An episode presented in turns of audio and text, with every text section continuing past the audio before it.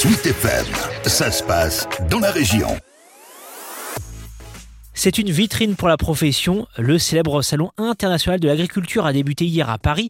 Il se déroule jusqu'au 5 mars, c'est-à-dire dimanche de la semaine prochaine.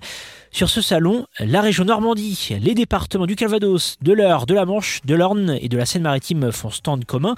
Notre territoire est bien connu pour sa production de beurre et de crème ou encore pour les produits cidricoles, bien moins pour le vin.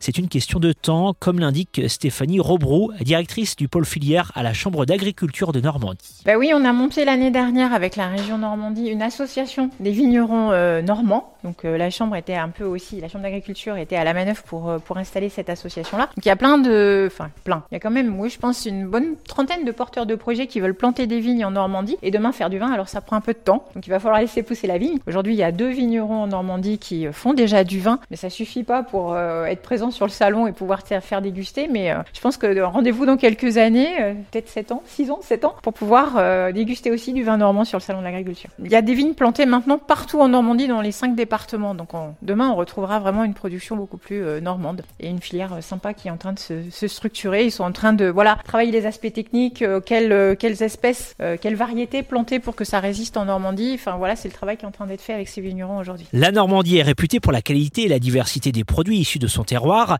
chose rendue possible grâce à des professionnels passionnés et compétents, mais aussi en raison de la terre qui est de qualité.